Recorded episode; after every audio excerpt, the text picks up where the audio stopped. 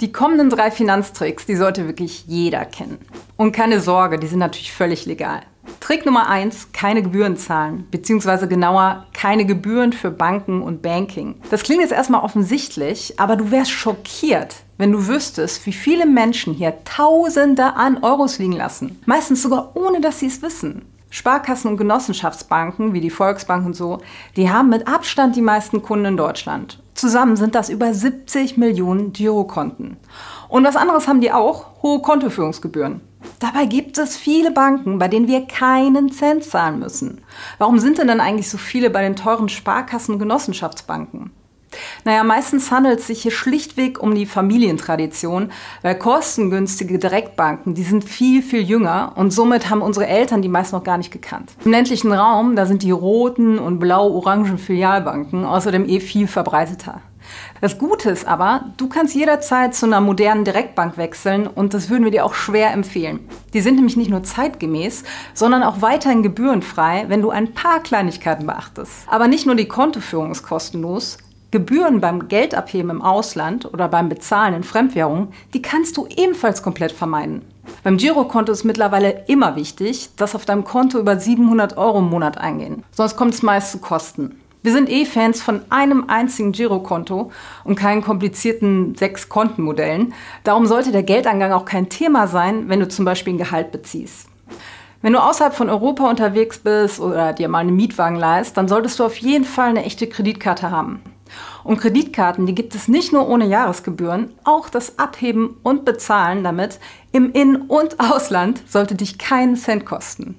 Falls du jetzt wissen willst, welche Konten und Kreditkarten richtig gut und trotzdem kostenlos sind, dann schau dir hier mal unsere aktuellen Empfehlungen an. Trick Nummer zwei: Steuererklärung machen. Für Angestellte sind Steuererklärungen ja in den meisten Fällen freiwillig.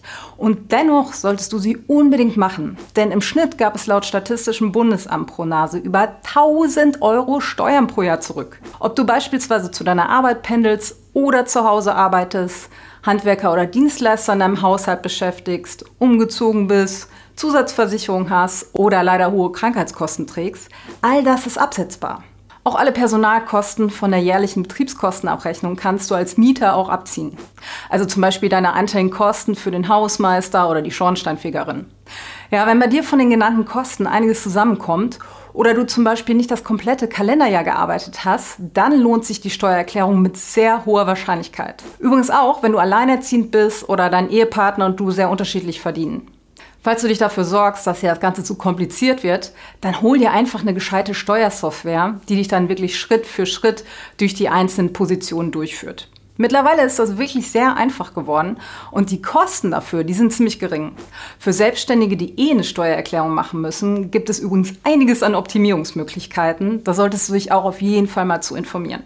Trick Nummer drei: Geld investieren, automatisieren, aber richtig. Wenn du Vermögen aufbauen willst, zum Beispiel für deine Altersvorsorge oder generell für deine finanzielle Unabhängigkeit, dann solltest du deine Finanzen automatisieren. Was jetzt erstmal sehr technisch und kompliziert klingt, ist aber glücklicherweise total einfach. Denn Automatisierung bedeutet ja im Grunde nur, dass ohne dein aktives Zutun regelmäßig Geld in deine Investments fließt.